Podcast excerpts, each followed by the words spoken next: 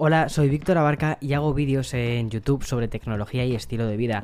Y esto de los podcasts es un complemento a estos vídeos para hablarte de aquellas cosas que me interesan más, como son la tecnología aplicada al día a día, la cultura en la que, en la que estamos viviendo, que ya es una cultura digital completamente, porque um, cada día las líneas entre lo que es IRL, ¿no? In real life, como ahora ves en Internet, y lo que es la cultura en Internet, son cada vez más difusas. Entonces, al final la idea de Café con Víctor es un poco eso, es un poco dar sentido a, esta especie de, de mundo que vamos moldeando nosotros mismos, ¿no?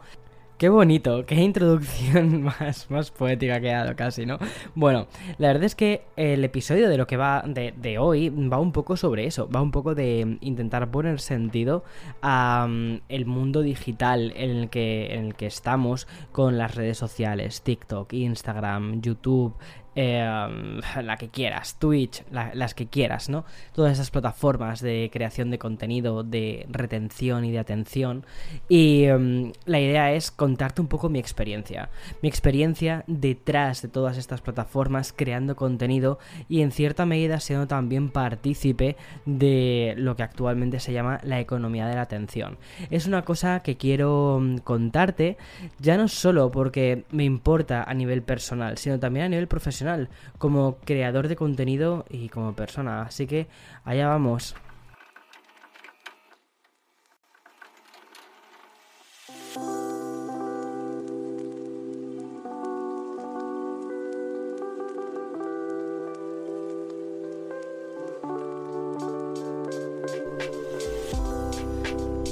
Justo hoy he publicado una newsletter, ¿vale? Bueno, ya sabes que la newsletter de Café con Víctor y el podcast de Café con Víctor, la idea es que vayan de forma paralela.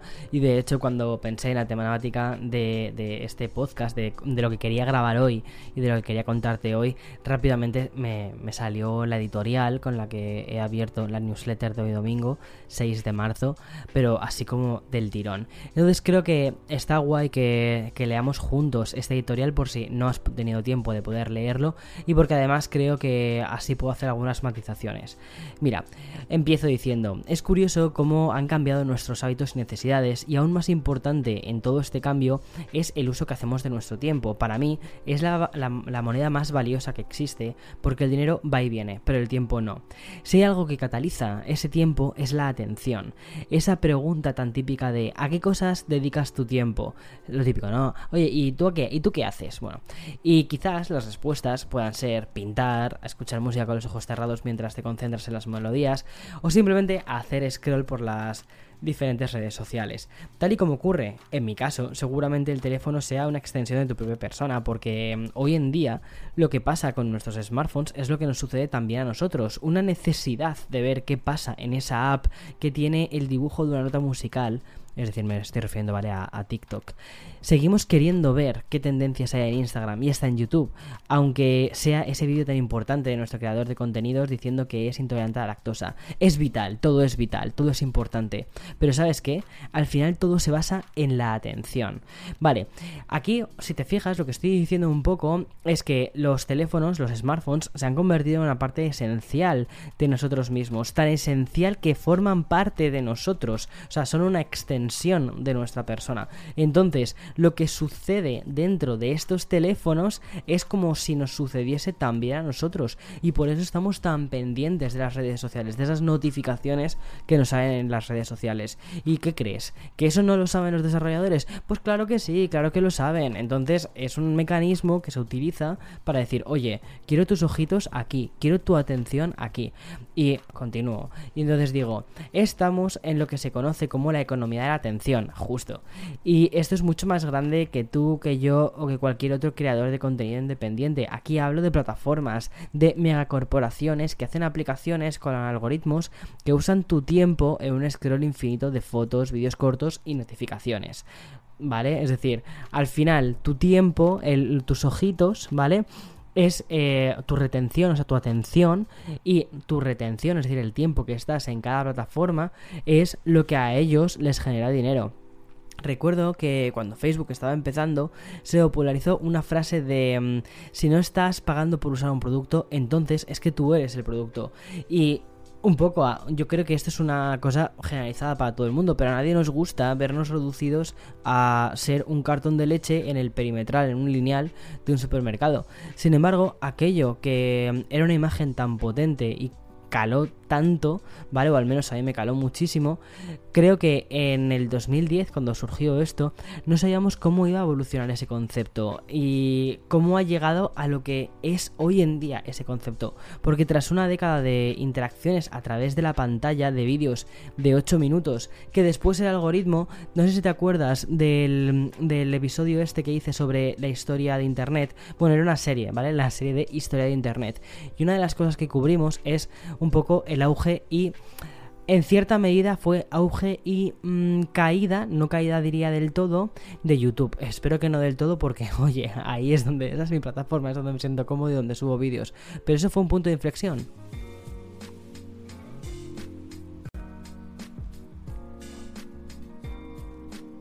Al final, las plataformas también buscan ser relevantes, buscan estar ahí. Y esa relevancia la buscan, como te decía antes, para em, tener tu atención, para decir, oye, tus ojitos aquí conmigo, tus, eh, tu tiempo aquí lo quiero conmigo.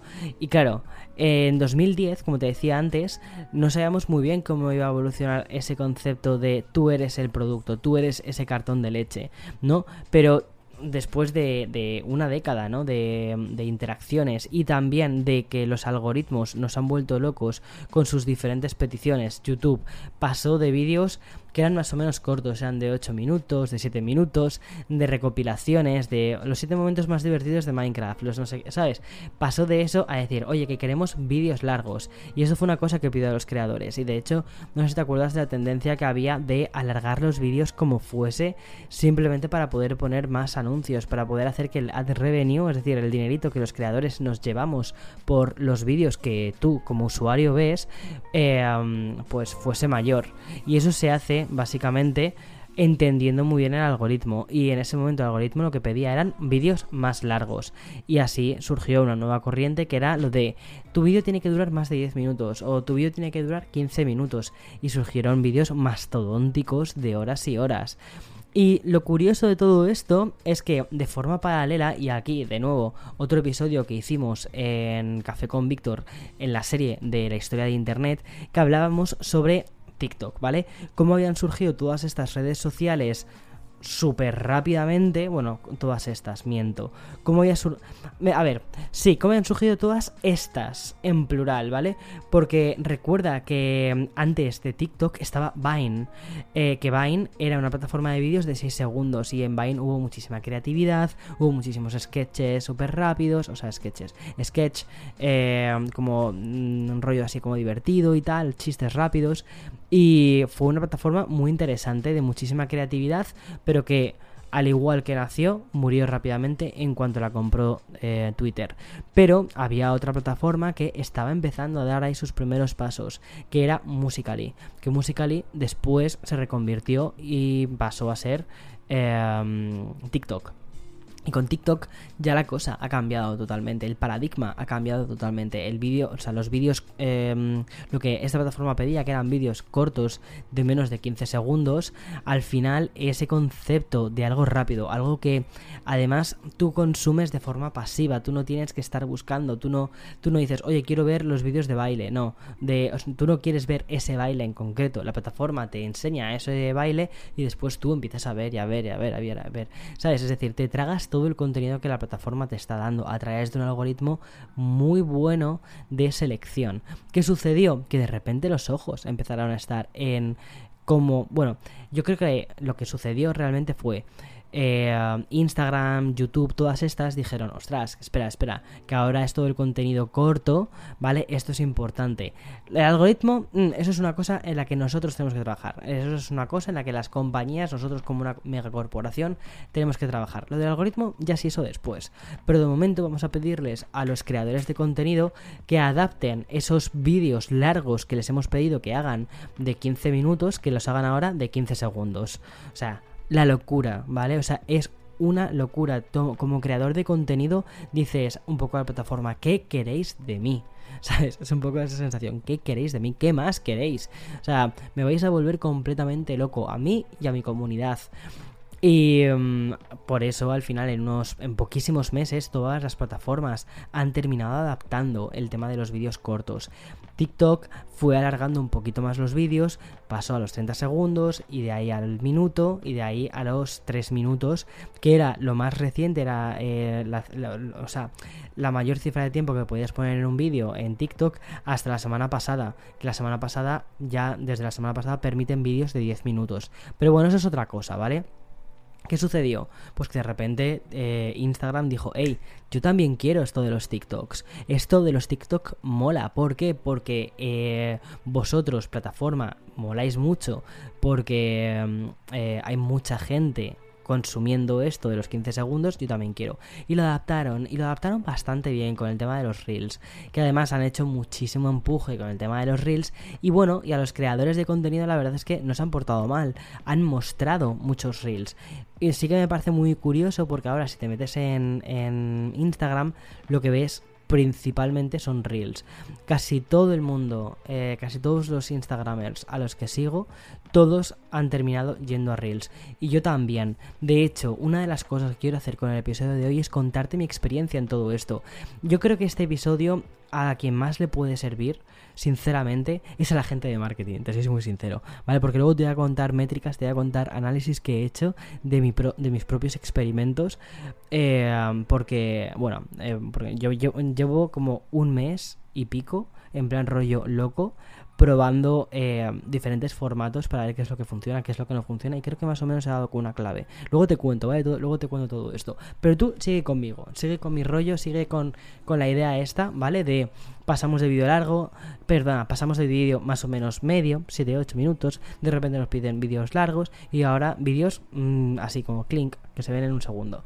Vale, ¿qué sucede?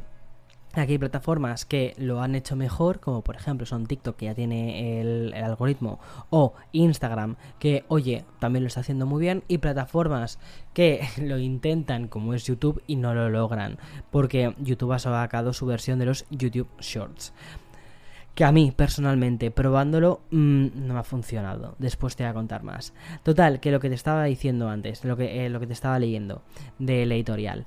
Y continúo diciendo, las redes sociales nos están volviendo cada vez más ansiosos y también dispersos.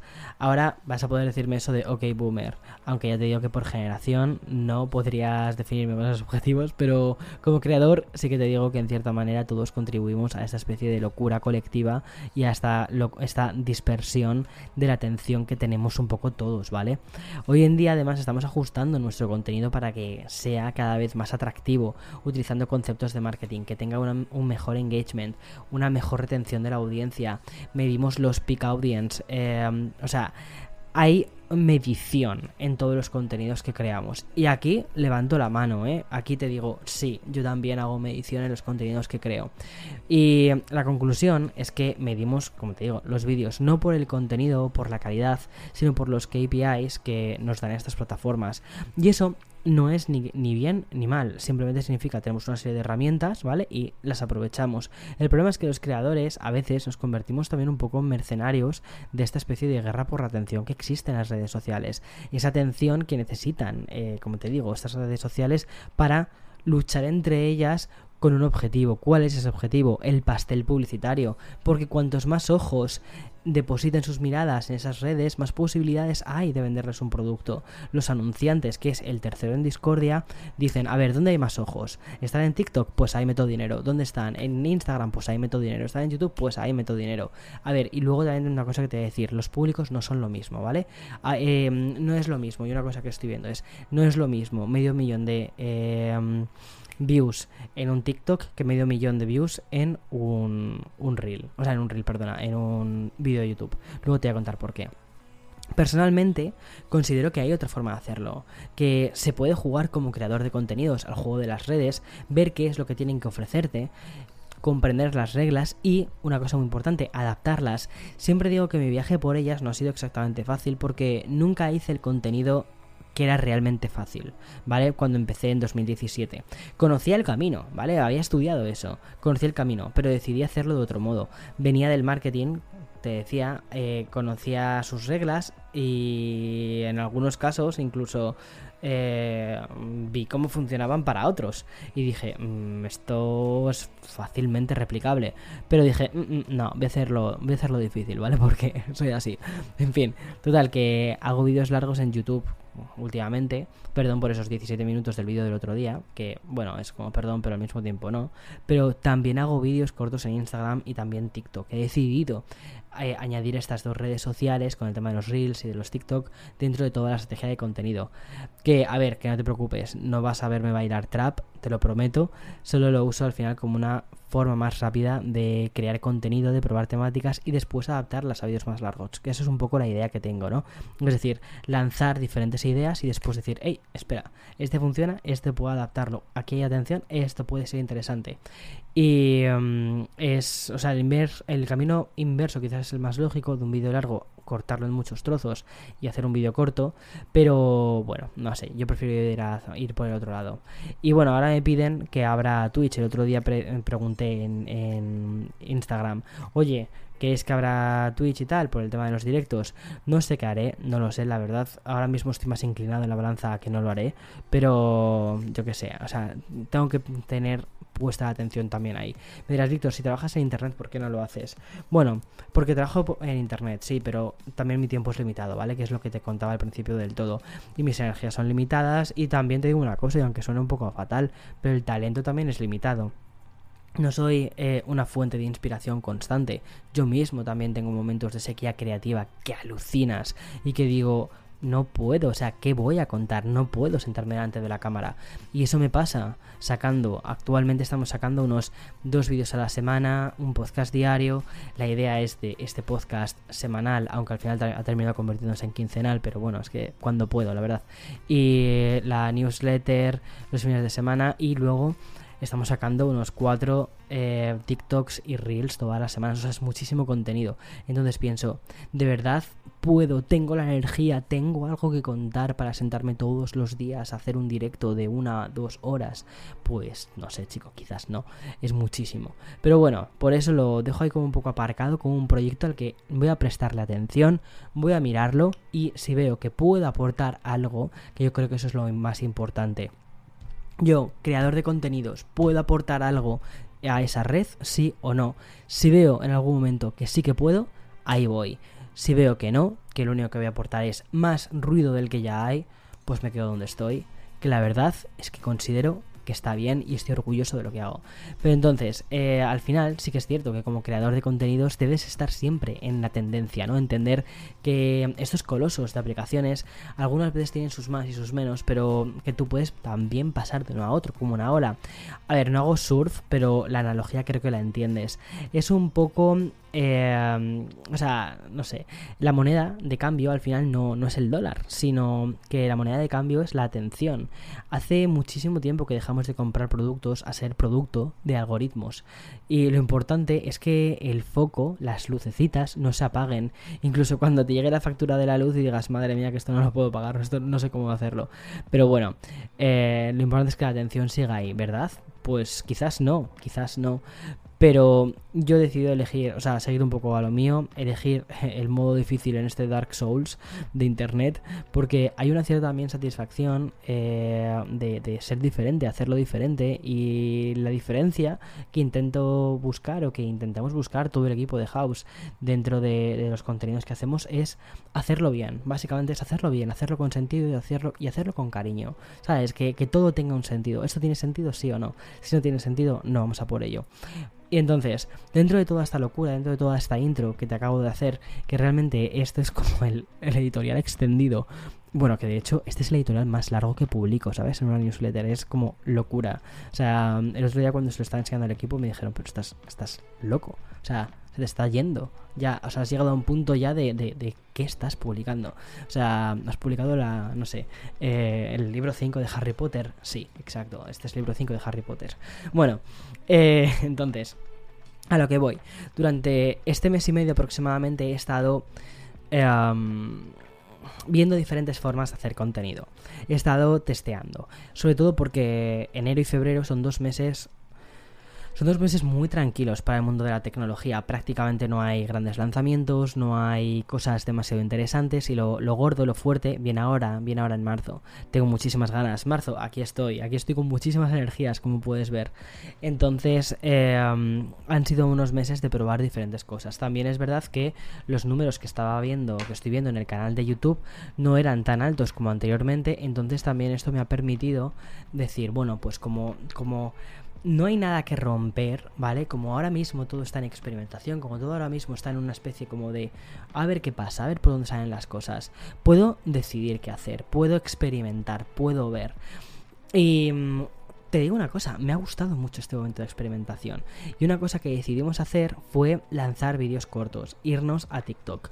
Mira, si me conoces un poco, te puedes imaginar el cringe que me daba a mí esto de TikTok. Decir, ¿me voy a poner a bailar? No. ¿Qué voy a hacer en TikTok? ¿Qué les voy a contar? ¿Qué tendencias voy, a qué tendencias voy a sumarme? Y entonces pensé que había un hueco de explicar cosas relacionadas con tecnología. Al final es un poco mi trabajo, ¿no? Soy un divulgador de tecnología. Eh, o de, avances, vamos a, decirlo así. Eh, entonces vi que había un hueco de divulgar la tecnología de una forma mucho más visual de la que existía actualmente en TikTok y contarlo a modo un poco de historieta a modo de, de, sí, bueno, pues un pequeño vídeo de máximo, máximo un minuto, pero aproximadamente los he dejado en unos 24 segundos de duración, que es un formato con el que me siento cómodo. A ver, son pinceladas de algo, eh, pinceladas sobre la cámara, pinceladas sobre este dispositivo, pero al menos sirve para entender un poco de qué van las cosas y hacerlo con eso, con nuestro, nuestro sello de identidad. Y entonces la idea era crear vídeos cortos y ese mismo vídeo publicarlo a la misma hora en las diferentes plataformas, en YouTube Shorts, en Instagram Reels y en TikTok. Y han pasado cosas muy interesantes. Mira, lo que hemos visto es que eh, TikTok ha premiado muchísimo la constancia. Incluso hay algunos vídeos que han logrado superar los 700, las 700.000 visualizaciones en poquísimo tiempo. En un par de semanas pasé de... O sea, yo no había, no había promocionado TikTok en otras redes. Es decir, aunque la había abierto, mm, eh, abrí la red cuando, cuando fue esto. Ah, en San Diego. En San Diego una de las primeras reviews que subí fue la de la de uno de los drones, el Mavic Mini, que fue una review así como bonita, con unas escenas épicas y ese primer vídeo funcionó bastante bien. También creo, tengo una, tengo una ligera sospecha de que la propia red social lo que hace es edulcorar bastante, o sea, como empujar bastante los primeros vídeos que subes, sobre todo como para engancharte a la red y para decir, hey, que soy relevante, ¿sabes? Y en lugar de ganarte la pulso vídeo tras vídeo, empiezas ya muy fuerte desde el principio y como todo el mundo entiende más o menos, más o menos, sobre todo nuestra generación, entiende la economía de la atención y la economía de los influencers, que y hay un atractivo, ¿no? Ahí fuera se han hecho videojuegos sobre qué es ser influencer y también hay cursos sobre qué es ser influencer, pero lo que no te cuentan es que una de las cosas más importantes para ser influencers es primero influenciar a un público y a tu público, a tu comunidad como te la ganas, creando contenido de forma constante.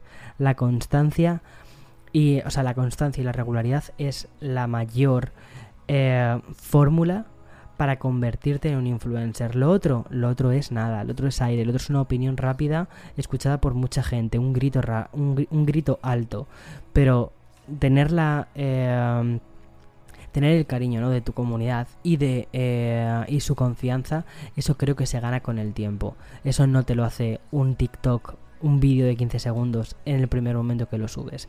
Y eso fue una cosa que vi en el primer vídeo.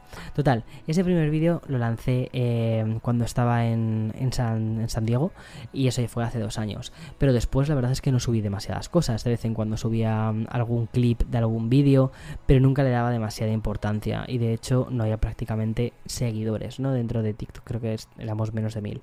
Y en dos semanas nos hemos puesto en más de 25.000. ¿Qué dirás? Si eres un TikToker gigante de millones de estos, dirás, madre mía, eso no es nada. Pero bueno, hay cuidado, que el principio 25.000 no está nada mal sin haberlo publicitado en otras redes sociales.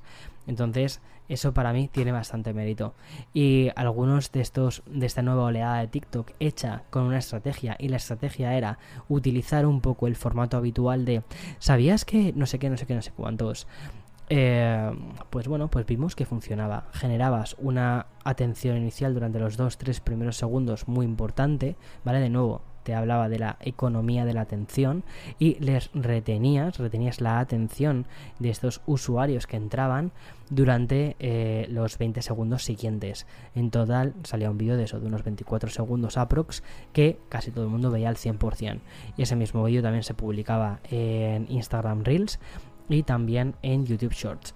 Lo que vimos es que en TikTok lo petaban, han funcionado muchos de ellos muy bien, otros no, y sí que hay una, eh, algunos son de eso, de 700.000, de 500.000, 200.000, y luego hay otros de 9.000, unos al lado de otros, entonces hay como una especie de, de, mm, no es nada estable, ¿sabes? No puedes decir, esto es estable, esto es no, no es nada estable, es súper algorítmico, es súper dependiente de una tendencia actual y que no sabes exactamente por qué.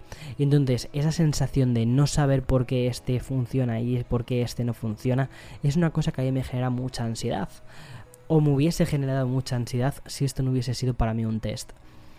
¿Por qué? Porque no puedes plantearte un negocio, no puedes plantearte una vida de ganar dinero siendo influencer, basándote en caprichos de un algoritmo, ¿no? Eso es una cosa muy importante. Luego en Reels lo que me he dado cuenta es que hemos crecido mucho. Aunque eh, los vídeos tenían casi todos uno, un volumen de visualizaciones bastante similar entre ellos, las 100.000 visualizaciones, o sea, entre 80.000 y 100.000 visualizaciones llegaban prácticamente todos. Sí que hemos visto que, por ejemplo, eh, mi, mi Instagram empezó a subir mucho más, o sea, el número de seguidores. Eso es muy curioso porque desde hacía bastante tiempo, desde hace unos cuantos, no sé, meses, año, más o menos, eh, mi Instagram, a pesar de que yo seguía subiendo mucho contenido diario, no, no avanzaba tanto. ¿Por qué?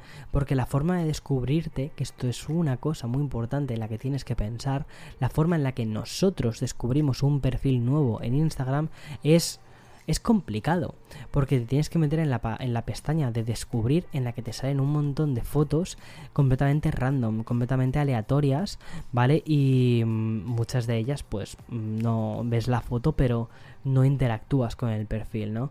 Sin embargo, más allá de eso, y por eso la, la pestaña de descubrir yo creo que no es una pestaña que visite demasiado. Al final lo que haces es ver contenido que tú tienes en tu propio timeline. Y em, lo que tú tienes en tu propio timeline son las personas a las que ya sigues. Y quizás le puedes recomendar a alguien, eh, oye mira, sigue este perfil, creo que te puede molar. Pero no es nada no es algo que hagas así como de consumo ahí constante. Sin embargo, TikTok sí. TikTok a través del algoritmo lo que te está mostrando es, mira, te has visto un vídeo sobre el ordenador de Lenovo, por ejemplo, pues ahora te voy a mostrar uno del Surface y de repente llega mi vídeo. Pues ahora te voy a mostrar uno de, ¿te has visto un vídeo del Samsung Galaxy? Bueno, pues ahora te voy a mostrar el vídeo de Víctor que ha hecho sobre, sobre el iPhone. O llevas 300 vídeos vistos sobre el iPhone, pues toma, otro más. Entonces es un poco eso, ¿no? Es como... Eh, TikTok, independientemente de la gente a la que sigas, el volumen, el número de gente a la que sigas, siempre vas a tener contenido que ver, porque el algoritmo siempre te va a estar nutriendo de algo, de, algo nuevo. Instagram lo que hizo con los reels es algo similar. Entonces ha empezado a enseñar los vídeos, estos reels, a cada vez más gente a través de la pestaña de descubrir o también a través de... O sea, a través de la pestaña de descubrir y también a través de em, el propio en el propio feed. Que una cosa que no veíamos antes y que ahora sí que sucede es que están empezando a meter vídeos de personas a las que no seguimos dentro de nuestro feed y te aparece en azulito el botón de seguir.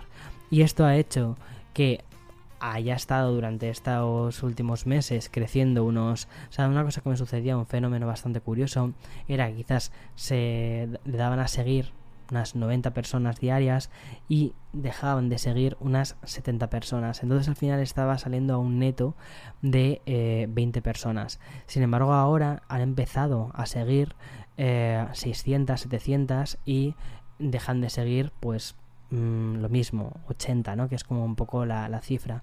Entonces te sale un neto de 500, 600 y por lo tanto el, mm, el, Instagram pues está creciendo mucho más, mucho más rápido y eso es una cosa que he visto. Vale, sin embargo, esa tendencia creciente y este interés y esto este interés también está generado porque al propio algoritmo también le interesa que la gente genere contenido rápido para retener a la audiencia dentro de su red social. Bueno, pues vamos a YouTube, que es el tercero en discordia, siempre. Y lo que hicieron fue adaptar su propia versión, lo hicieron en verano, ¿no? Eh, que se llama Shorts, YouTube Shorts. Empezaron también con 15 segundos, después lo han adaptado a 60 y ahí se han quedado en 60. Las herramientas que hay de creación no son tan buenas como en el resto de las redes porque digamos que están un poco más en una fase de experimentación. Sin embargo, sí que han pedido a todos los creadores de contenidos que nos sumemos a este experimento, pidiéndolo además de una forma muy insistente, total, que dije, bueno, pues como el canal es verdad que no está ahora mismo consiguiendo sus mayores números y como eh, todo el mundo parece que efectivamente dice que esto del vídeo corto pues funciona, bueno, pues voy a también, ya que lo subo a Instagram eh, Reels y a TikTok, voy a subirlo también a Shorts. Sin embargo, el mismo vídeo subido a TikTok, en TikTok podía tener 700.000 y en Instagram, o sea, podía, en Instagram tenía sus 100, 130, ese mismo vídeo, ¿vale? O sea, estoy hablando de un vídeo más en concreto que tengo en mente. Y después te ibas a YouTube y ese short tenía 10.000. Entonces, ¿cómo puede ser que el mismo contenido, una plataforma lo esté premiando tanto y lo esté mostrando tanto y en tu plataforma de vídeos habituales no suceda eso? Total, que ¿qué sucedió? Que la mayoría de los shorts que subí tenían alrededor de unas 10.000 visualizaciones.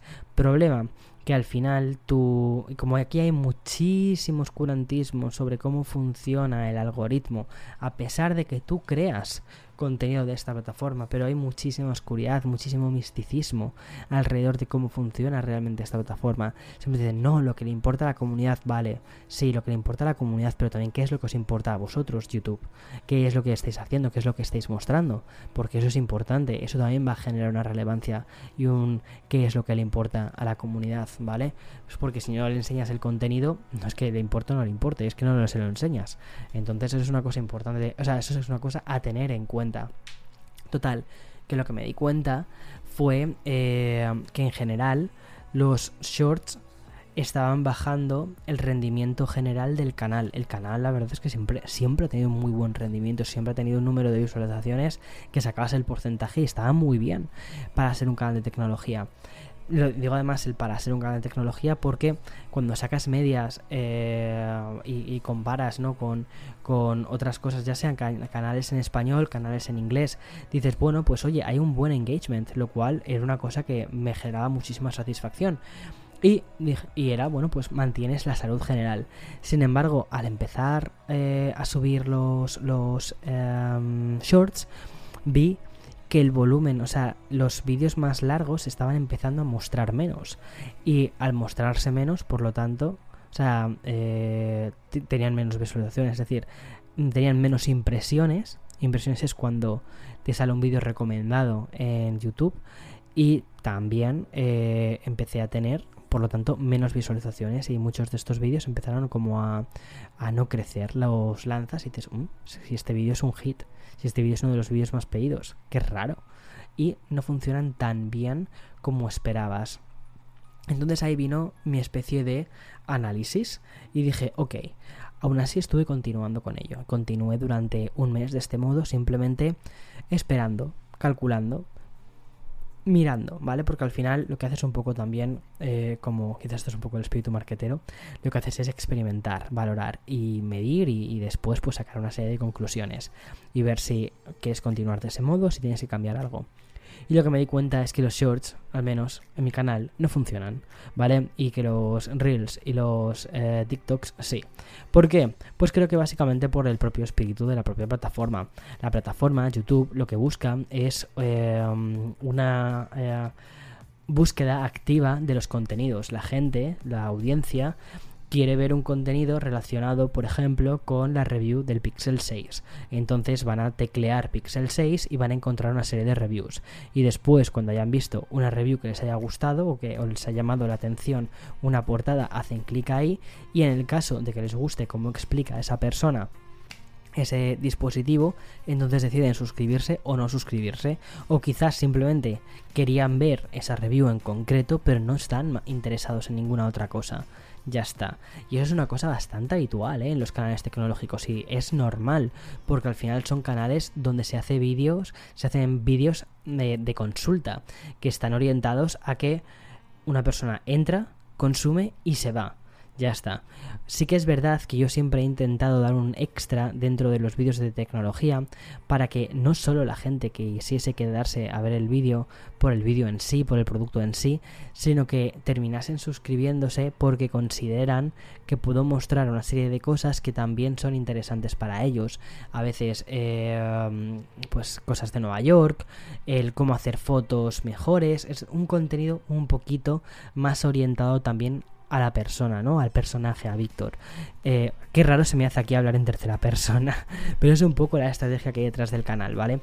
Y mm, después, cuando estas personas ya hacen clic, se suscriben y empiezan a ver unos cuantos vídeos y entienden de qué va el canal, es lo que yo llamo comunidad, ¿vale? Cuando, cuando entiendes de qué va el rollo, cuando entiendes el lenguaje que hablamos todos y cuando te metes en los comentarios y dices, joder, ¿cómo se dices, joder, esta comunidad es una comunidad muy sana, o sea, se comparte contenido, se, se habla de cosas interesantes y, o sea, hay, hay un respeto general en la comunidad, o sea, lo cual estoy muy orgulloso.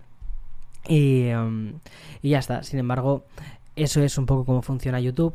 Y quisieron introducir una nueva regla del juego, que es el quedarte en la plataforma reteniendo, básicamente mostrándote un contenido del el cual quizás tú no querías ver como son los vídeos cortos. Los vídeos cortos están pensados para que veas uno, luego veas otro, luego veas otro, y estés tres horas sin salir de la plataforma habiendo visto 300 eh, millones de, de vídeos cortos, de los cuales no te has quedado con nada de información sobre lo que has terminado viendo. Eso es, eso es TikTok. Eso es también un poco Instagram con los Reels. Y eso no sucede en YouTube porque la plataforma de YouTube es diferente. Las dinámicas de la plataforma son diferentes, independientemente de lo que ellos quieran hacer. Con ellos me refiero a los creadores de YouTube, ¿vale? Eh, toda la cúpula directiva, lo que quieran hacer. Entonces considero que perder un poco la esencia de quiénes son puede... Um, puede afectar al rendimiento de los canales y por lo tanto los canales si te piden oye tienes que subir shorts pero luego los shorts no funcionan porque la gente realmente no quiere ver los shorts y encima a nivel global te penaliza un poco porque a ver si tienes un short que te funciona súper bien 2 millones de visualizaciones te va a ir genial ¿por qué? porque va a hacer que tu canal crezca que la gente se suscriba a saco y mm, eso te va a quedar muy bien en eh, las métricas generales del canal. Pero si ese no es tu caso, que es la mayoría de las veces, si el algoritmo en ese momento, por lo que sea, no está a tu favor, y cuidado, el algoritmo no es algo que puedas controlar, es algo prácticamente incontrolable, ¿vale? Pues eh, te puede. te puede jorobar un poco el canal. Total, que lo que he terminado haciendo es desde una estrategia muchísimo más tranquila pensar en qué o sea, yo como usuario, qué es lo que me gustaría ver. Cómo me gustaría em, cuando entras dentro de el universito este que hemos creado de comunidad tecnológica con Lifestyle, qué es lo que me gustaría encontrarme. Y dije, perfecto, después de hacer todo este análisis, ¿Cómo me quedo? Pues me quedo que TikTok, eh, también Instagram, con los Reels y con los eh, TikToks en general, funcionan bien en un formato corto, en un, en un formato mucho más de bueno pues de divulgación no muchísimo más sencillo eh, las cinco cosas del nuevo iPhone las eh, cinco no sé qué sabes ese tipo de acciones rápidas contenido rápido que oye pues también genera una atención y una retención pero muchísimo más corto muchísimo más también diría que un poco menos valioso que la retención que puedes generar en YouTube donde estás hablando de una forma muchísimo más pormenorizada de un tema en concreto. Pero sí que es verdad que una de las cosas que hacen estas dos plataformas con esos dos contenidos cortos es crear una awareness, es decir, es crear una eh, bueno, pues una advertencia también, decir eh, que este contenido existe y si este contenido te gusta, puedes irte a YouTube para verlo en un formato más largo. Y creo que esto es algo que todos entendemos como usuarios, como personas que estamos en Internet, que la plataforma de contenidos largos, más premium y más trabajados, es, eh, es YouTube. Y las plataformas de un contenido más corto y más dinámico también son TikTok e Instagram. Entonces, entender bien estas reglas, más que las que nos quieren imponer las plataformas, que es un poco lo que te comentaba antes, ¿no? En la newsletter. Entender bien cómo funcionan estas plataformas eh, y este, esta estrategia, ¿no? Pero creo que casi más importante que entender eh, cómo funcionan estas plataformas. Eh, también es importante entender cómo funciona tu comunidad. En qué piensan todas esas personitas que, que han decidido darle a seguir a tu contenido. Entonces, tener eso en cuenta, pensar en para quién estás haciendo todo esto, creo que es casi más importante que pensar dónde estás haciendo esto, en qué plataforma lo estás haciendo. Obviamente, tienes que tenerlo en cuenta, tienes que tener, tienes que tener en cuenta el marco, ¿sabes? Los, los instrumentos, la herramienta, pero también tienes que tener en cuenta eso, tu público, tu comunidad. No sé, creo que ese es el motivo un poco por el que mm, al final he entendido que la parte de shorts dentro de YouTube, al menos para mi comunidad, no es algo que termine de interesar demasiado. Sin embargo, en la parte de, Twitch o en la parte, perdón, en la parte de TikTok o en la parte más de, de Instagram Reels, pues ahí sí tiene cabida. Y YouTube dejarlo para los vídeos algo más largos, más producidos y ya está. En fin, y bueno, no te he hablado de Twitch, voy a dejar aquí el episodio, no te he hablado de Twitch, de todas las movidas de qué hago, eh, me abro un Twitch, no me abro un Twitch, tal, al final he decidido, no sé qué he decidido, no te puedo decir qué he decidido porque es que no sé qué he decidido.